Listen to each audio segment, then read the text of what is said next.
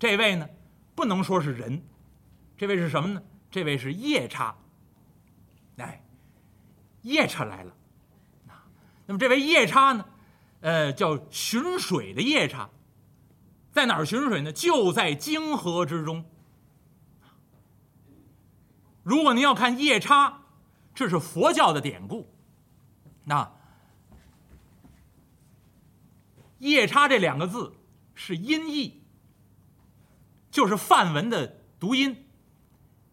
后头您要听我的《西游记》，我慢慢再跟您说，有好多这样的中国人很熟悉的词汇，比如说“世界”，比如说“刹那”，都直接来自于佛教。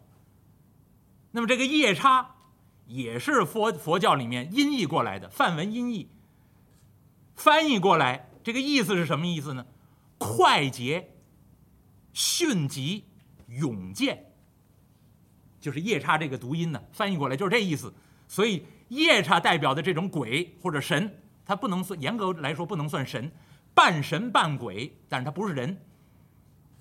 那么这个神呢，如果严格意义上翻译过来的话，应该叫做劫疾鬼，就是非常快速、行动如风这么一种鬼神，叫夜叉。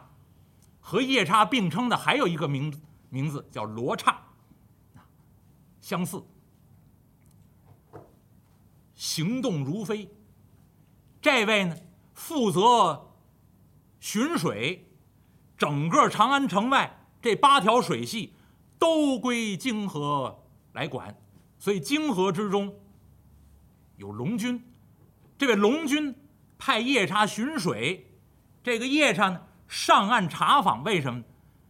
这夜叉发现，这两天巡视这八条河呀，河中的鱼鳖虾蟹渐少，隔两天就少一批，隔两天就少一批。这夜叉也纳闷儿，怎么回事我一召开完晨会，然后吩咐他们各自干各自的活儿，哎。第二天再召集晨会就少一批，嗯，这怎么回事呢？觉得奇怪，禀报给泾河的龙王，泾河的龙王吩咐这位巡水夜叉暗中查访，看看到底是什么缘故。这夜叉呢，就上了岸，用了隐身之术，在岸上也是四处的查访。哎，正巧张老头和李老头一鱼一瞧。在路边这一说话，让隐身在旁边的这个夜叉清清楚楚都给听去了。这夜叉一听，哎呦，长安城中有这样的人物，这还了得？这整天给这渔夫掐算，这刚给一张老头掐算。明天这八条水水系上头，所有的打鱼的人都找这算命先生去算卦。我这长安城外八条河里头，到时候什么东西都没了。就剩我一夜叉陪着龙王，到万一这算命先生算的再准点一网把龙王都打走了，这还行啊？我呀，赶紧禀报龙君吧。他叫劫吉鬼呀，行动如风，眨眼之间回归水府，到了泾河水底龙宫之内。面见这位泾河龙王，一五一十，如此如彼，这般这样，把自己在岸边探听出来的消息，清清楚楚说了一遍。这位泾河龙王一听，啊啊，竟然有这样之人，妖言惑众啊！得本王上岸。查访查访，对吧？龙君呢，要上岸去。这夜叉一拦，大王，您别这样就上岸呢。您变化变化。哦哦哦哦哦哦，那果自然。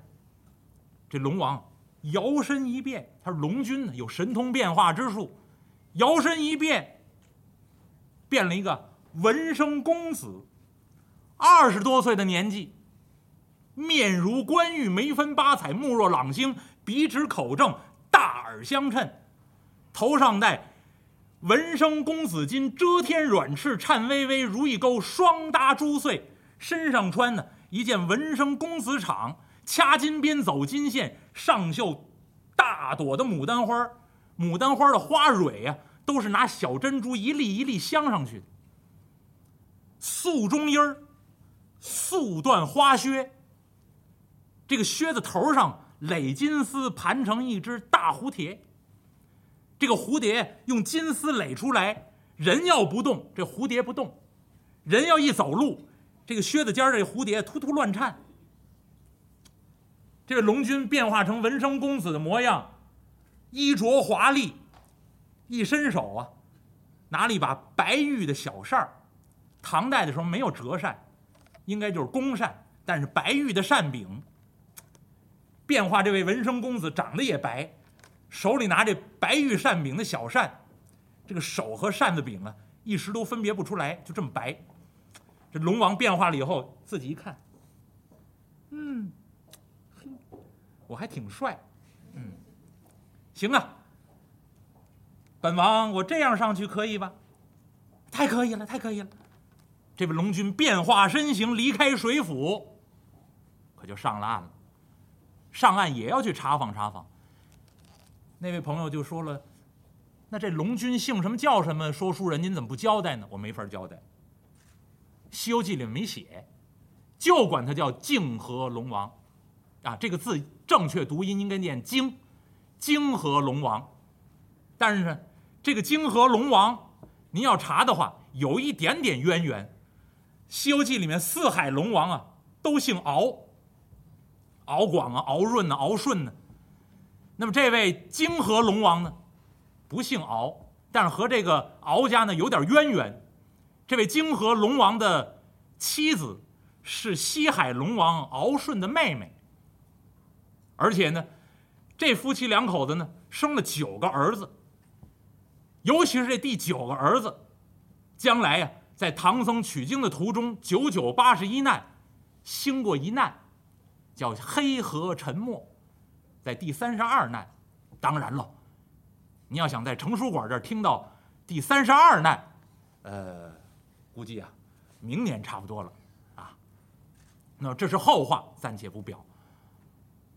如今这位泾河龙王不知道姓什么叫什么，变化身形，文生公子模样，上了岸了。夜叉说的明白，长安城中鼓楼西大街有命馆，挂的字号叫赛神仙。这位龙王呢，摇动白玉的小扇儿，迈步进了长安城，沿着大街奔鼓楼西大街而来，看见鼓楼了，往西一拐，走了不多远就瞧见了，路边上坐北朝南有这么三间门面，外头呢高高的挑着一个幌子，这幌子上呢写的清清楚楚三个大字，叫赛神仙。这幌子下边，这三间门面外头，围着好些个人，里三层外三层，都是老百姓。为什么？来排队算卦的，这跟看病一个道理。您早来呢，早挂号；早挂上号呢，早看。您一个大夫一天也看不了多少病人。您看着这个病人坐在这儿，您又得号脉，又得又得说，又得问，那又得开方子。很费事，算卦也如此，也得领个牌儿，啊。那么这位算卦的先生一天就算一个小时，算四个人，一天工作八小时，您自己算去啊，算不了多少人。这要来来晚了，已已经五十多位在前头等着，那就甭算了。第二天您再早早早来，再领号就完了。所以老百姓呢，里三层外三层这儿挤着等着拿号，拿这牌儿。好算卦，里面呢，这算卦先生已经开始在那儿算了。这位龙王变化成文生公子模样，摇着小扇儿，迈步就奔着命馆来了。看见幌子了，来到这人群外头，这龙王啊，垫着脚往里瞧了瞧，嚯，瞧不清楚，人太多呀。算命先生在里头坐着，老百姓都站着。隔着好几层人，看不清楚这算命先生长什么样。这龙王一看，一伸手，劳驾。最外头这层老百姓啊，围在这儿，也探头往里看。这龙君一扒拉，劳驾，这意思我过去。老百姓不让，稍微的一侧脸，待着，后头排着，我们先来的。这龙王呢，借光，我我进去瞧瞧，都想进去呢，我们也想进去呢，着什么急啊？后头老老实实排着呢，不懂规矩吗？这龙王他是王啊，他是龙君呢。三扒拉两扒拉没扒拉动，这老百姓不让，火上来了，往两个人胳膊中间这一插，稍微的一使劲儿，闪开。他是龙王啊，稍微这么一使劲儿，往旁边一扒拉，这位，这位，哎呀，快，一个趔趄，撞倒好几位，好大劲儿啊！这时候，这位才回头，嚯，回头一看，富二代，穿这么阔，一身的珍珠，或鞋尖上金丝大蝴蝶，哎呦！好，行行行行，你有钱，你有钱，让着你的啊！你们都开车乱撞的人，躲着点躲，老百姓闪开点闪开个人胡同。这位龙军呢，三扒拉两扒拉进来了，等进来一看，一张桌，桌子后头摆了把椅子，椅子上头坐了位先生，哎，深蓝布的大褂儿哎，这位先生长得漂亮。仪容秀丽，但是呢，上了岁数了。这时候呢，七八十岁的年纪，满脸的皱纹。虽然上了岁数了，但是看得出来，年轻的时候一定是个漂亮人物。现在看起来，面如古月，发挽银丝，然飘玉线，仙风道骨。一位老先生坐在这儿，桌子上摆着香炉。摆着文房四宝、纸笔墨砚，另外呢有挂签、有罗盘、算命的这些东西。桌子外头呢有个长板凳，板凳上头坐着一个，这位呢就是算卦的人，是位中年的妇女，正这算呢。后边排队的人呢都在后头，都在外头等着。这位中年妇女坐在这板凳上，这老先生呢坐在桌子后头。正这算，啊，大嫂子，这话刚没刚说一半这老先生就觉得外头人群一动，这观众一不安定啊。这先生一抬头一看，人往两边闪，进来一位，嚯，贵公子穿的真阔气，长得还挺漂亮，手里拿把白玉的小扇儿。迈步进来了，这老先生抬头看了一眼，一笑，然后呢，仍然跟自己面前这位中年妇女说：“啊，大嫂啊，你这个东西别着急啊，别着急，找得着。等这位龙王进来以后，这龙君一看，哦，这就是那个算卦的先生啊，老人家呀。”这岁数可不小了。书中代言这位算卦的先生什么人呢？是当时大唐朝青天剑袁天罡的叔叔，叫袁守诚。这位袁守诚呢，不爱做官，就在长安城中开了这么间命馆，卖卜为生，也不求赚钱，自娱自乐，就喜欢这个，就跟鄙人一样，我就喜欢这个。不图名不图利，那跟大家一块玩儿。但是呢，一传十，十传百，名声传扬出去了，这卦算的真准，老百姓都找他来算卦，还每天很忙。那么这位袁老先生坐在这儿算卦，这龙王挤进来了，一看啊，你就是那个妖言惑众的算卦先生，先生。袁先生一抬头。啊，公子爷，您算卦吗？先生，我想算上这么一卦。哦，老先生手捻银髯呢，微微一笑：“ 公子爷，先来后到，您看，有这么些老百姓都在这儿排着呢。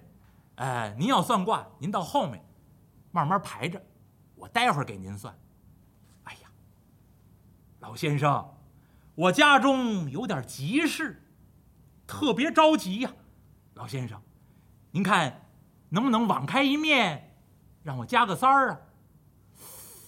呃，这个，那我跟大家伙商量商量，啊，列位，列位，这位公子爷家中有急事，呃，让他加个三儿。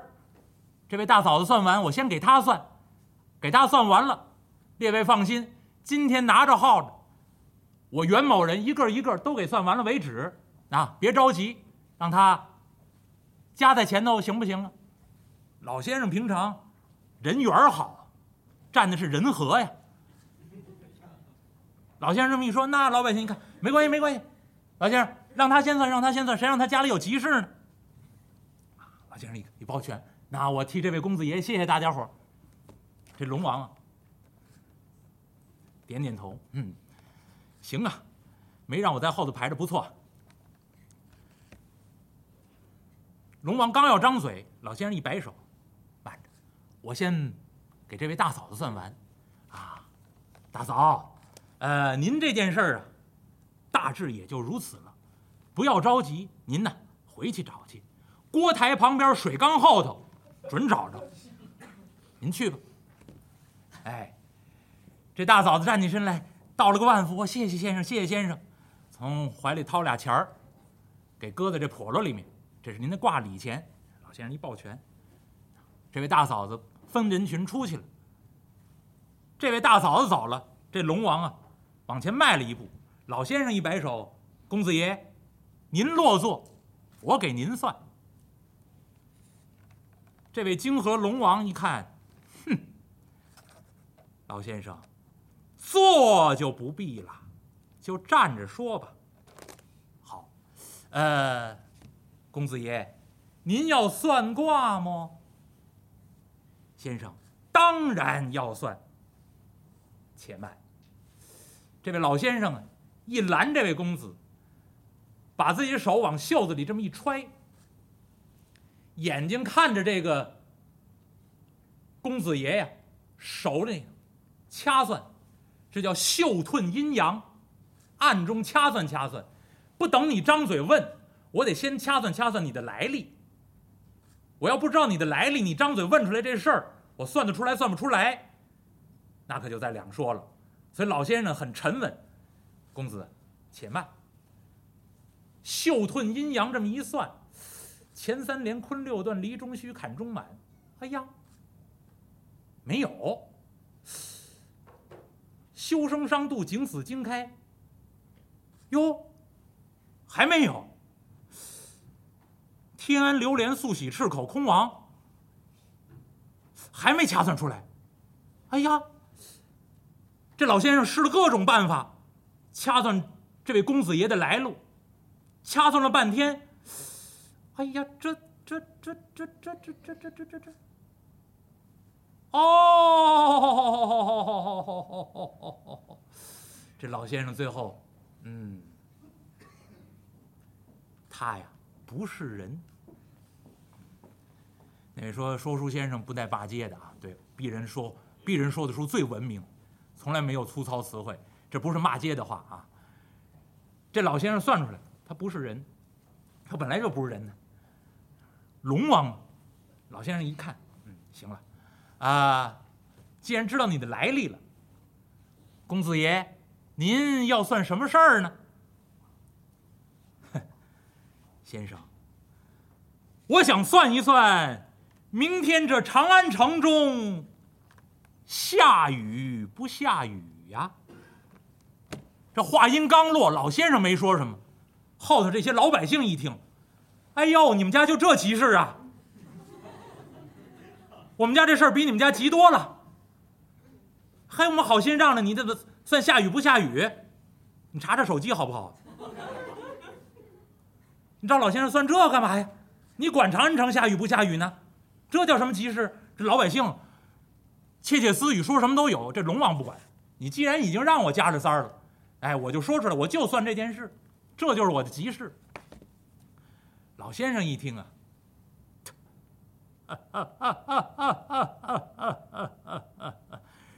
手捻银髯，微微这么一笑，公子，您要算这长安城明天下雨不下雨吗？我送您四句话：云迷山顶，雾罩林梢。若沾雨泽呀，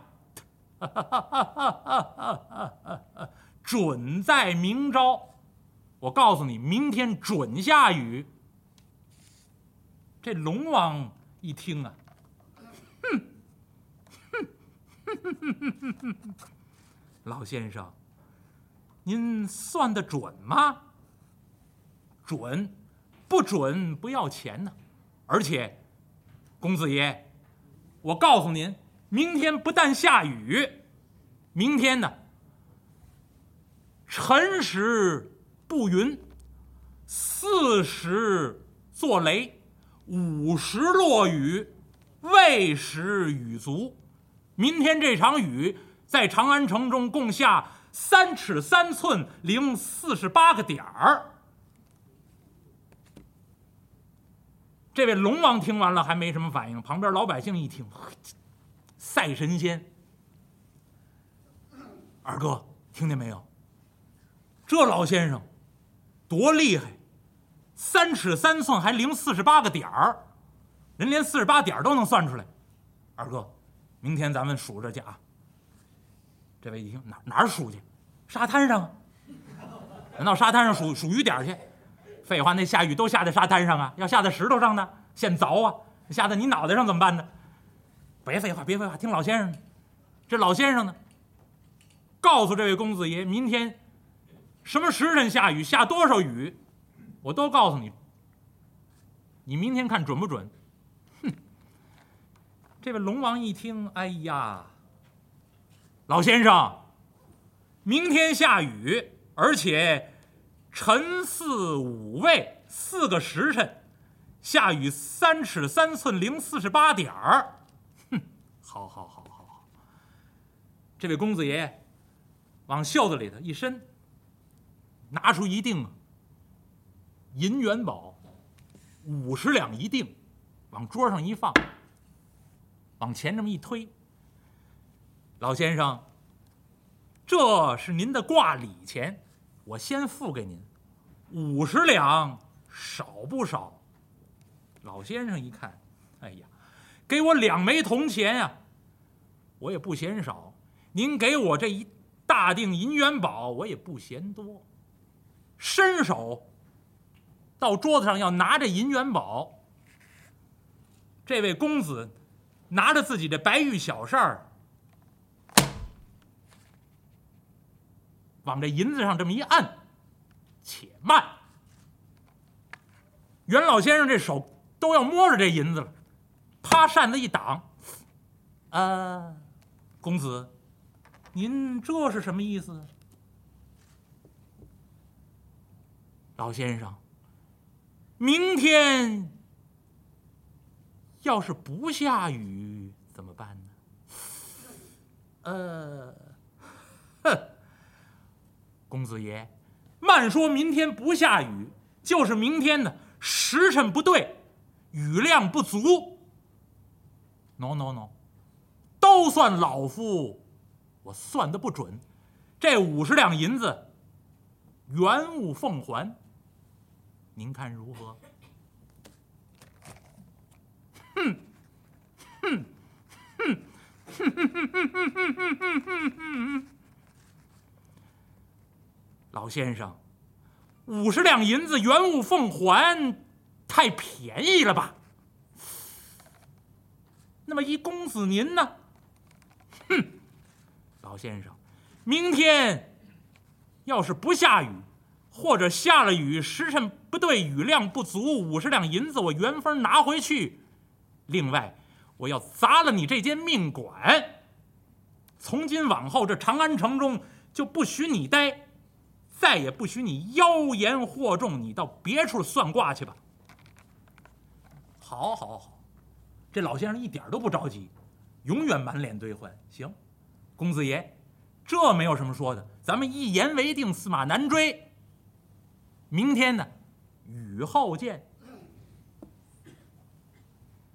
这老先生一伸手，把五十两银子拿过来，往怀里这么一揣，一抱拳：“明天下完雨您再来。”说完这句话，这位泾河龙王啊，一转身，老百姓哗，自动就让出一条人胡同。泾河龙王扬长而去。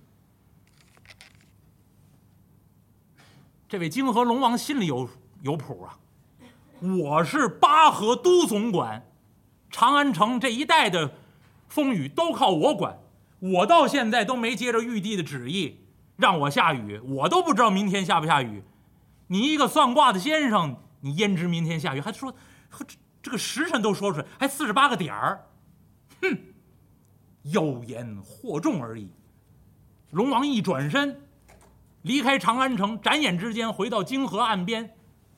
看看四外无人，摇身一晃，化作一道金光回归水府。刚回到自己龙宫，突然之间就听见“当当当”